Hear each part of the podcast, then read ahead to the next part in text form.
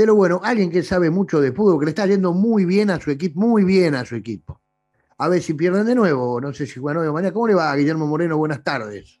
¿Qué tal? ¿Cómo estás, amigo? ¿Cómo vas? ¿Todo bien? ¿Qué hace, Guille? ¿Cómo estás? No, de fútbol no vamos a hablar porque a mí me enseñaron de chiquito que no sé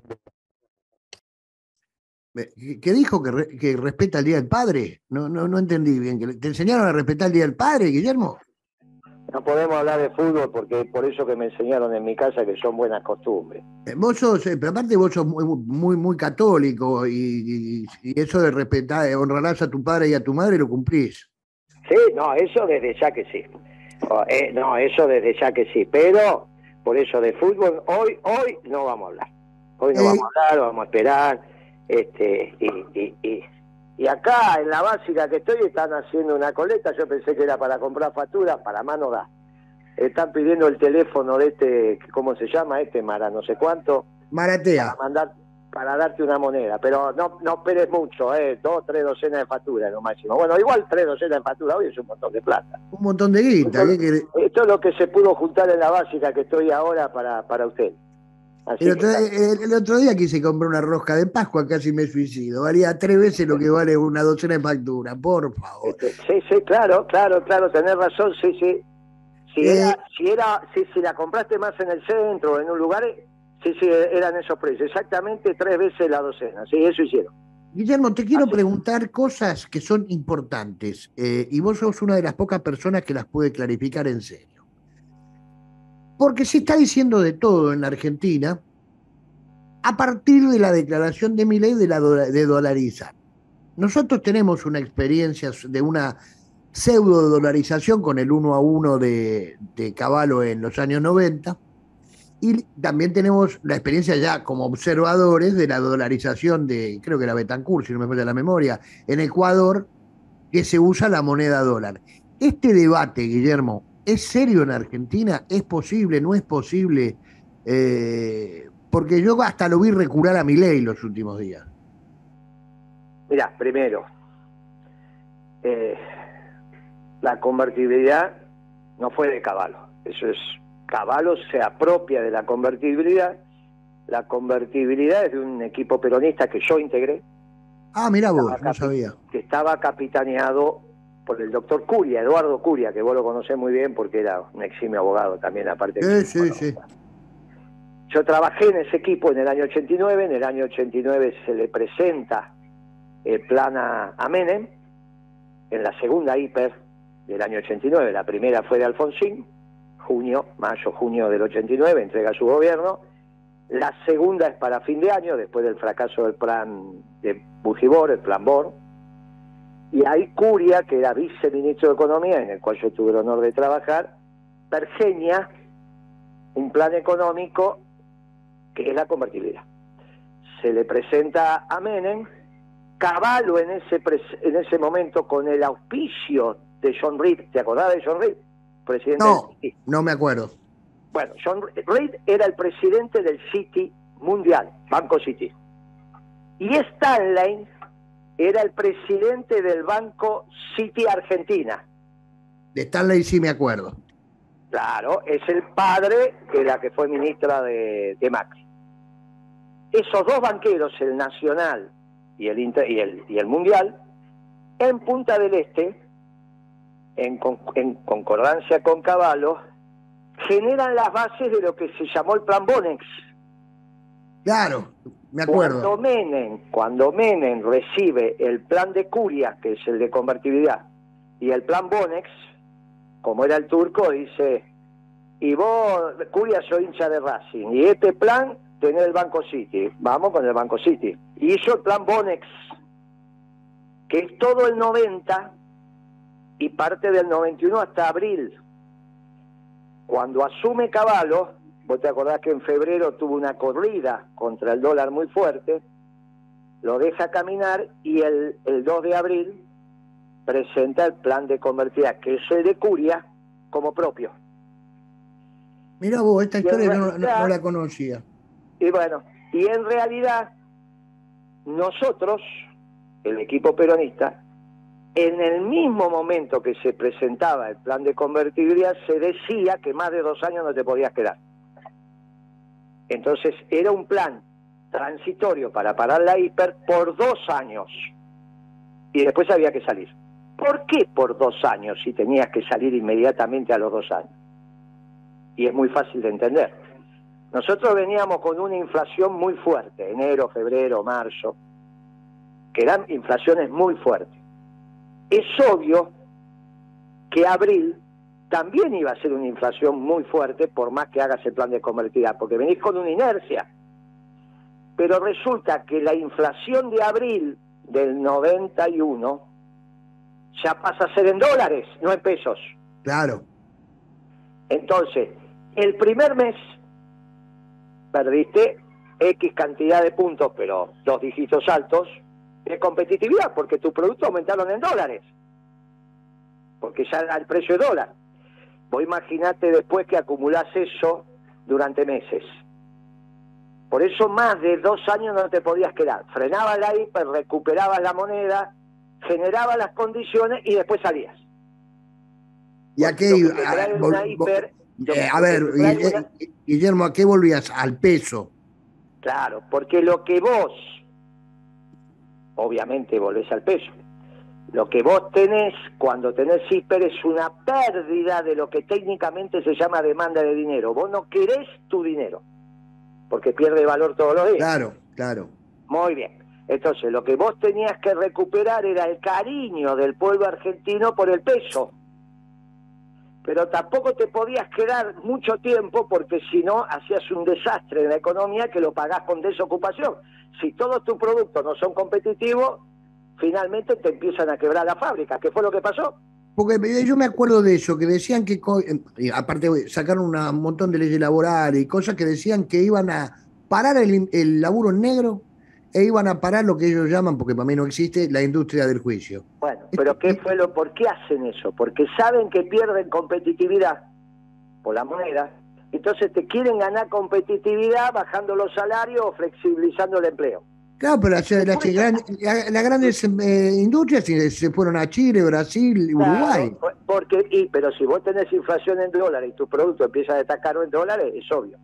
Ahora, no solo eso, después salió el IACH, de H padre, él que fue segundo de Caballo, diciendo que no se preocupen por esa inflación en dólares porque como tenemos tanta ganancia de productividad porque vendiste Entel y estás licitando las terminales portuarias, esa ganancia de productividad te, compensaba lo que perdías por inflación. Mentira, porque primero te habían aumentado las tarifas enormemente.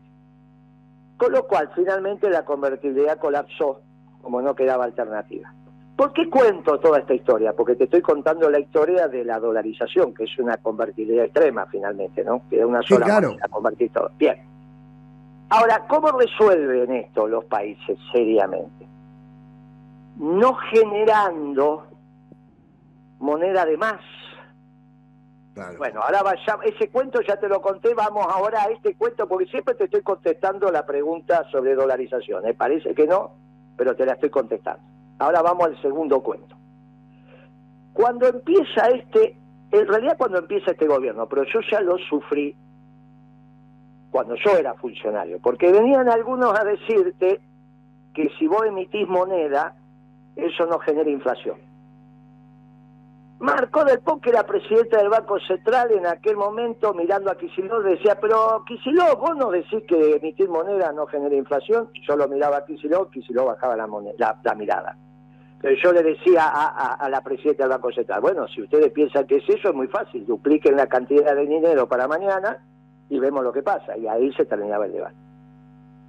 Cuando empieza este gobierno, vos te tenés que acordar, Alberto Fernández, presidente, plena pandemia, que traían muchachos a disertar en economía que explicaban que los estados podían emitir toda la moneda que quisieran y lo llamaban teoría monetaria moderna. No sé si te acordás, hace dos, tres años atrás. No me acuerdo, pero me, pero me haces acordar a los Lecor, los Lecop, los Patacones, de todo, me acuerdo de toda esa época.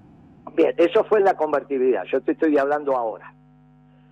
Ahora, cuando empieza el gobierno de Alberto, empezaron con esa tontería de que vos podés emitir toda la moneda que quieras, porque si Estados Unidos emite, ¿por qué no vas a emitir vos?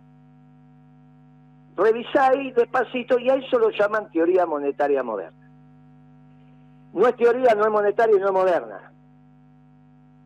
Y esto arranca en la disputa de los prusianos con los ingleses, porque en esa época los ingleses tenían el patrón oro y que iban dominando la cantidad de oro en el mundo, con lo cual los países que querían crecer tenían un problema de cómo hacían para hacerse de oro.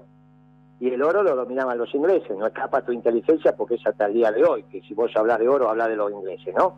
Sí, hablas de los suizos, que son sus aliados, ¿está bien? Entonces, aparece una teoría en Prusia en aquel momento donde correctamente le dicen al Kaiser. Vamos a, contarle a la, vamos, vamos a contarle a la gente que Prusia era Alemania, Austria y Hungría, para, para, para el que no sabe. Bueno, entonces le dice el economista de cabecera, que era de verdad, ¿eh? estamos hablando de la época de, de Bismarck. Ah, Entonces le dice, mire, esto, del patrón oro es un invento de los ingleses. Así que Prusia puede emitir moneda. Y Kaiser usted emita moneda. Y salgamos de este patrón oro porque esto, si no, nunca vamos a alcanzar a los ingleses. Pero hay una sola recomendación que usted tiene que cumplir a rajatabla cuando emita moneda. El Kaiser me imagino que lo estaría mirando ahí atentamente. Y le dijo, nunca la moneda que usted emita la gaste usted. Se la tiene que dar a la industria, a la actividad económica, a los privados. Nunca la moneda que usted emita puede ser para sus gastos. Usted tiene que manejarse con equilibrio fiscal. Lo que recauda lo gasta. Pero nunca imprima moneda porque usted tiene déficit para financiar sus gastos. Y ahí tuviste el imperio prusiano. Y saliste del patrón oro. Conclusión. La Argentina tiene que tener moneda. Es una estupidez no tener moneda. Tratar de pies y manos. Y nunca utilizar la moneda que vos emitís para financiar el déficit. Por eso Cristina dijo cualquier cosa el otro día. Cuando la moneda vos la utilizás para financiar tu déficit, solamente una vez lo podés hacer, siempre podés tener problemas y lo tenés que hacer. Pero si vos lo tomás como política permanente y la moneda que vos imprimís la gastás vos mismo, esto es una joda. Porque vos gastás 20 pesos en hacer un billete de mil y le decís a la gente que eso vale mil. ¿Y por qué te va, a te va a creer y no que cuesta 20 pesos, que es lo que costó hacer el billete? No existe esa economía donde vos podés comprar cosas porque vos decís que ese billete vale, porque del otro lado te empiezan a decir ese billete no vale. Y eso se llama inflación. Por lo tanto, lo de mi ley es porque piensa que toda la política argentina somos gente zaparrastrosa que emitimos moneda y lo usamos para nuestro gasto. Y no es cierto, porque la década ganada, que vos viviste igual que yo, nosotros teníamos superávit fiscal. Y la Argentina tiene que funcionar con superávit fiscal primario porque está endeudado. Y es otro error de Cristina cuando dice tenemos que pagar la deuda con el superávit comercial. El superávit comercial no es de Cristina, es de la Argentina eh, y es de los privados, porque los que exportan son los privados. Esos dólares que entran al Banco Central son de los privados. Y vos son tan de los privados que por esos dólares le das pesos. Entonces son tanto tus pesos como los dólares de los privados. El Estado tiene que honrar sus compromisos con lo que recauda. Con lo que recauda, gastando menos de lo que recauda, le sobra, va con esos pesos y compra esos dólares. Pero vos estás pagando con esos pesos que te sobraron. Como no te aceptan pesos, lo tenés que cambiar por los dólares. Pero no es que esos dólares que son de los privados vos podés pagar la deuda del gobierno. Por eso lo de Cristina humildemente uno dice, no hable más, Cristina, de lo que no sabe. Porque está haciendo, ¿y qué termina pasando? Que se hace un picnic mi ley. Porque cuando ella dice, no, que el déficit, ¿cómo no va a haber relación entre que vos emitas para financiar tu déficit y la inflación? Y a caballo de eso viene mi ley que está en la edad del pavo en términos económicos. Yo lo quiero a Milei, ¿eh? lo valoro, creo que a la política le hizo bien. Movió el árbol, le hace bien. Los pibes están atrás de Milei y está bien, porque te obliga a vos a, a ver, a, entender lo que está pasando. Ahora, cuando habla de economía, está en la edad del pavo, como ese pibe que no se baña, no se corta el pelo, está siempre sucio, bueno, hasta que te cansé lo mandás a bañar, ¿viste? Decía, abrí la ventana, anda a bañarte. Milei está en esa etapa con ese pelo, viste, que está siempre así, quejándose de todo. Está la edad del pavo en términos económicos, ya le va a pasar.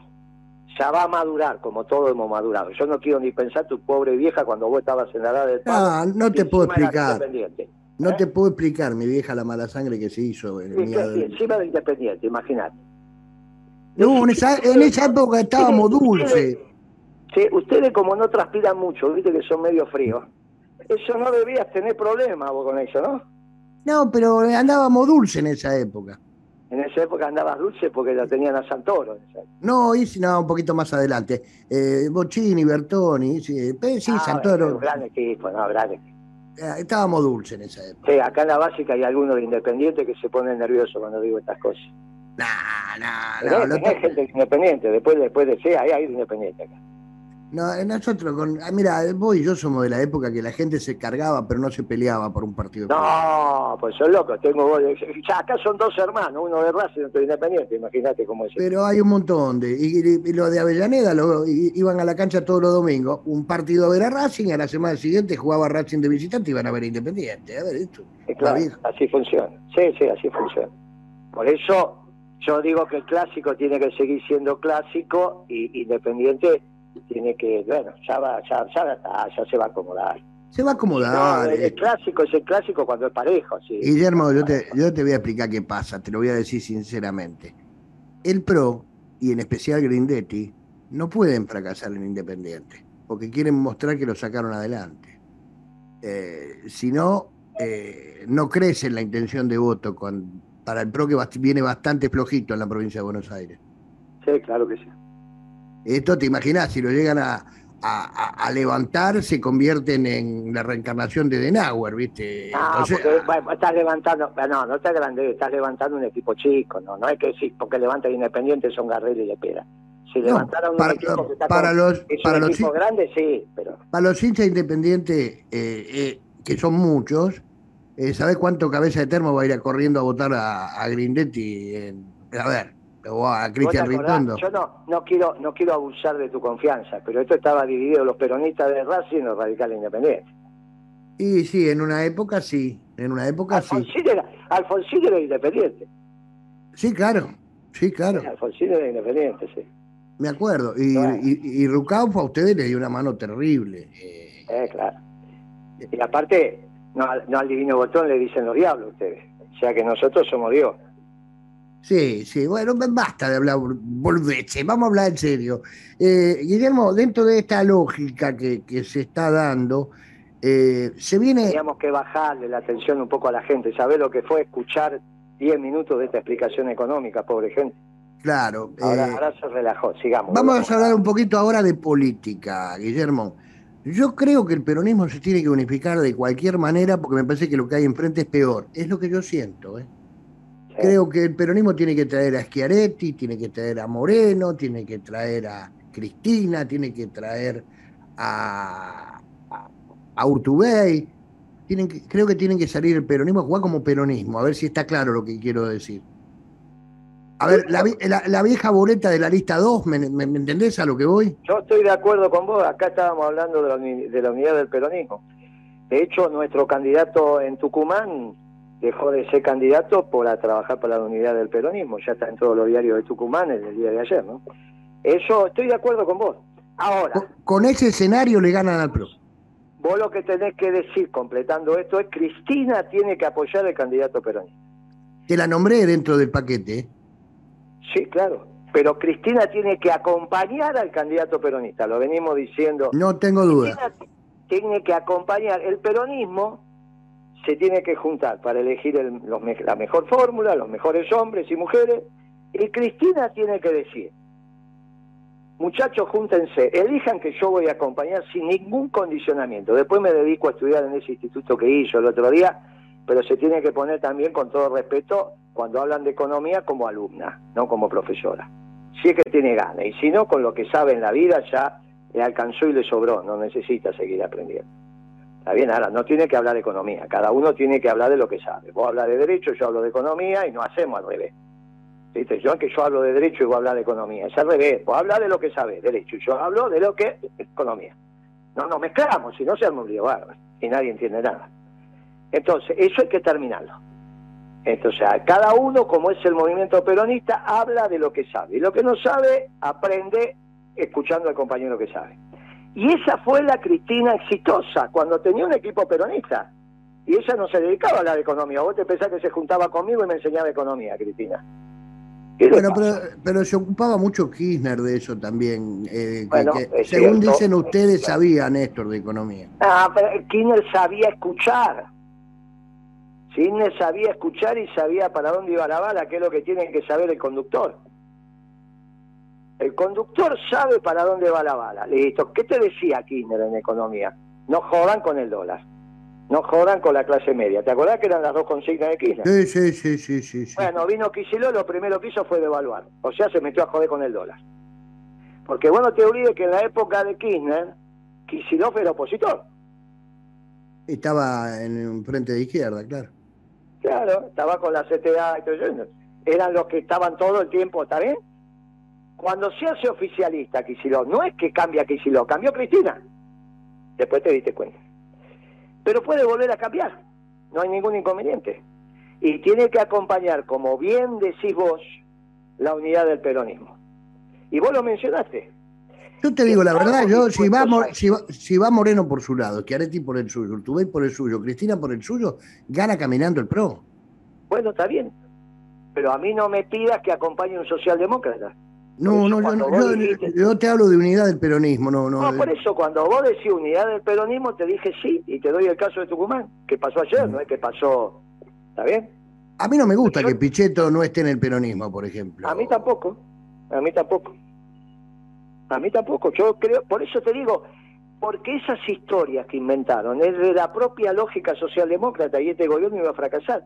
Lamentablemente en las conversaciones que tuve con vos, habitualmente los sábados. Me lo dijiste siempre, desde el primer día. Y no me sirve haber tenido razón, porque el pueblo está sufriendo hambre. Y si vos vivieras donde vivo yo y hubieses visto la movilización del Partido Obrero a las 6, 7 de la tarde con las antorchas, y los vecinos te preguntan, che, Rizzo, ¿qué es esta historia de las antorchas? Nunca vi esto, porque esto no lo viste ni en el 2001. ¿Qué quiere hacer el Partido Obrero con las antorchas? ¿A quién le quiere prender fuego? Porque no va a ser para alumbrar ese camino, ¿no? Muchachos del Partido Obrero, termínenla, porque pasaron por la esquina de mi casa y eso generó mucha, mucha, mucha angustia. Mucha angustia.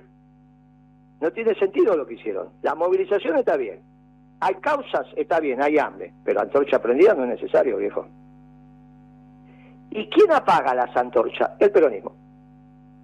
Por eso los empresarios, por eso vos está bien lo que decís que si nos juntamos se gana, porque los empresarios se están dando cuenta de esto es obvio que mi ley no es una apuesta para eso, porque se dan cuenta que rápidamente van a quedar sin ninguna competitividad para hacer nada. Esos son muchachos de laboratorio, no son muchachos que saben producir, vender, cobrar, volver a producir, eso no son hombres del mercado. ¿eh? Son muchachos de laboratorio, vos le ves la historia, son muchachos que pasaron por algún, algún banco, y en general bancos extranjeros, ¿eh? o sea, de capitales extranjeros. Guillermo, eh, la historia de John Reed y la historia de Stanley. Guillermo, ¿qué opinas de los proyectos que quieren sacar la indemnización por antigüedad? No, pero todo eso no funciona. Las empresas cuando son rentables y ganan plata, de eso se olvida. No, pero es una de las propuestas que tiene Junto por el Cambio, tanto de la Reta como de Patricia Bullrich. Bueno, es lógico. Patricia Bullrich anda con ese, ese que fue ministro de Macri de Trabajo este, entregando documentos diciendo que hay que actualizar la legislación laboral. Y yo le contesto, hemos charlado, le contesto, pero primero resolvamos el subtotal de la factura. Acá las empresas no son rentables en el subtotal, antes de impuestos, ya no son rentables. Y cuando vos resolvés la rentabilidad en el subtotal de la factura, bueno, ¿qué es lo que hicimos en la década ganada? Ahora, Guillermo, escúchame. No hay ningún dirigente sindical que se niegue a actualizar lo que hay que actualizar. Ningún dirigente. Todos están dispuestos. ¿Cómo no van a entender el avance de la tecnología? Pero hay que hacerlo consensuado entre capital y el trabajo, como corresponde. Ahora, es obvio que vas eh, a un desastre electoral. Por lo tanto, está muy bien tu propuesta de decir, ¿de quién fue este gobierno de Alberto Fernández? No sabemos. Fue socialdemócrata y punto. Y el peronismo y el peronismo vuelve con todo lo que vos dijiste, porque mencionaste a todos. Mencionaste a Tapichete. Sí, sí, al flaco Randazo, a todos, ¿eh? todo adentro. Sí, sí, sí, todo. Todo lo que vos dijiste, yo estoy... A ver, yo quiero que el peronismo vaya todo, todo. No sé si se puede, porque por ahí hay mucho quilombo que uno no conoce. Eh, no sé, por ejemplo, hasta dónde poder coincidir. Perón te enseñó que primero la patria. Sí, pero no, le, no era, Guillermo, no le dan bola. Este. No, bueno, yo le voy a dar bola, va a hablar conmigo, decir, mira, tiene que... ¿Te acordás lo que, ¿te acordás lo que decía Perón, que el que mira para el costado también es un traidor? Bueno, yo creo que ante esta gravedad de la situación, sí. Ahora, en esa convocatoria, que nos vamos, que obviamente es la convocatoria del peronismo, nosotros tenemos un plan económico que por eso lo hicimos. Y es un equipo peronista y eso es lo que aportamos arriba de la mesa. Siempre dijimos, mire, esta es la solución. Y hay que encarar correctamente esta transición. Porque el gobierno ya se terminó. Después falta la anécdota de que firmen el libro de acta. Bueno, puede ser el martes que viene o puede ser el, el 10 de diciembre, no lo sé. Porque ya es la anécdota. Ahora hay que encarar la transición, por eso le dije, el funcionario más importante del gobierno hoy es el secretario de Comercio tiene que garantizar el abastecimiento del mercado. Somos una sociedad urbana. Vos con la plata que tenés, tenés que ir a la esquina y comprar los bienes. Si no están los bienes, ¿qué hacés con la plata? Y si no están los bienes, es todos contra todos, ¿eh? Ahora vos te pensás que se dan cuenta, masa que se da cuenta, ¿esto cómo se va a dar cuenta? No es su métier, no es su rol. Bueno, por eso se lo digo en tu programa. Como es abogado, escucha tu programa, porque esto lo escuchan todos los abogados, fundamentalmente. Pero, a ver, eh, Massa cuando estaba con el gobierno de Kirchner todavía no era abogado. Eh, la, matrícula, la, matrícula se la di yo, por eso te digo que... Eh, cuando fue jefe de gabinete estaba estudiando abogacía. Claro, claro, claro, claro. Eh, justamente yo se la di un poquito después. Cuando fue candidato a presidente o a, algo, no, me acuerdo qué cosa, eh, importante, era gobernador de la provincia de Buenos Aires. Ah, senador, tiene razón. Eh, eh, Guillermo Tomolini es buen secretario de Comercio. Bueno, yo el problema, si está desabastecido el mercado de ahora en adelante, la responsabilidad va a salir. Después, ¿qué puede hacer en este gobierno? En este gobierno no puede hacer nada. Tenés un déficit fiscal más grande que el que tenía Alfonsín cuando se tuvo aquí. ¿Más grande? Sí, claro. En marzo estás en 16 puntos. Solamente tenés 8 o 9 puntos de cuasi fiscal, más el primario, más el financiero, más las provincias, olvídate. ¿Qué proponen ustedes eh, rápidamente, Guillermo?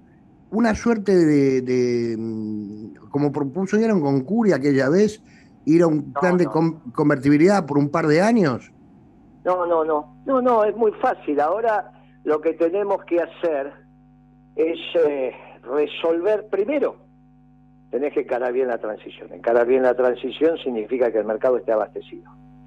Lo segundo, todo aquel que quiera ser candidato a presidente, ahora lo sea, o quiera hacerlo la semana que viene, 15 días, un debate de cara al sol, con la televisión pública. Señores, hay que ir a discutir con el Fondo Monetario porque este plan, este acuerdo marco, finalmente, ¿qué es? Un contrato mutuo que firmaste con el Fondo Monetario, entre acreedores y Eso se llama en el derecho un contrato de mutuo, ¿está bien? Yo te diría de mutuo por adhesión, donde vos las cláusulas no las ponés, las pone el otro. No, no, no, no. Esto, esto es un error garrafal. El otro no puede poner las cláusulas porque no sabe nada de la economía argentina. Todo lo que viene del Fondo Monetario es porque fue al Fondo Monetario. Este contrato se hizo en la Argentina. No, no te equivoques. Es muy divertido decir eso, pero no.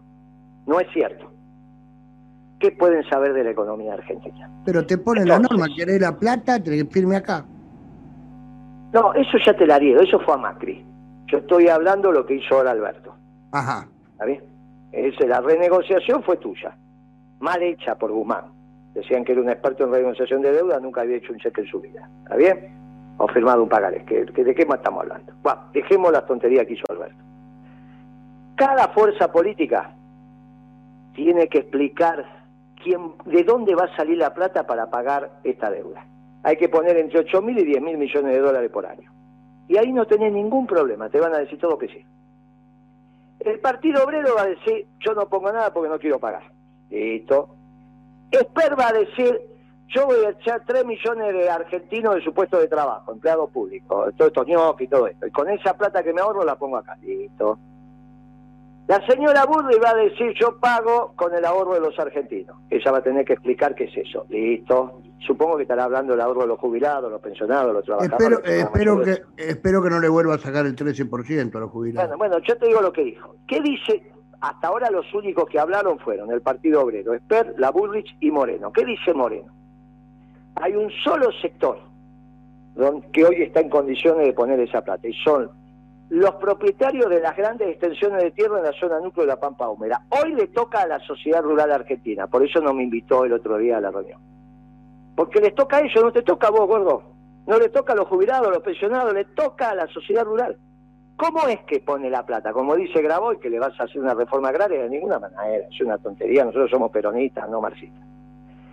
Hay que bajar raudamente los alquileres de la tierra, con una ley de arrendamiento como siempre tuvo la Argentina. No es un fenómeno, decís lo mismo hace 20 años, Guillermo. No, 20 años no, empecé a, hablar, empecé a hablar con vos hace dos años de esto. No, 20 años no, ahí me está faltando el respeto y no es cierto. No, pero no, no hace mucho que hablas de este tema de los alquileres, mucho. Dos, tres años cuando empezó este quilombo. Y tengo tanta razón que es la única propuesta que hay. Porque son los únicos que la pueden poner. ¿Quién la va a poner? El Gran Bonete. Los únicos que la pueden poner son los terratenientes de la zona núcleo, viejo. Convencete. No hay otro que la pueda poner. ¿O vos te pensás que los jubilados pueden poner 10 dólares por mes? Es que no se puede poner lo que no se tiene, Guillermo. Muy bien, entonces la única que la tienen son ellos. Entonces es hora que hagamos lo que hay que hacer, a menos que quieran las antorchas cada vez más encendidas. Como los muchachos de la rural se han dado cuenta de esto, vienen a hablar. Y me vienen a preguntar, a ver, me dice cómo es el bono ese, porque es interesante esa propuesta. Nosotros la ponemos ahora. ¿Y usted qué nos da? Te doy un bono a 25 años con tasa de interés internacional en dólares, comercializable en el mercado secundario.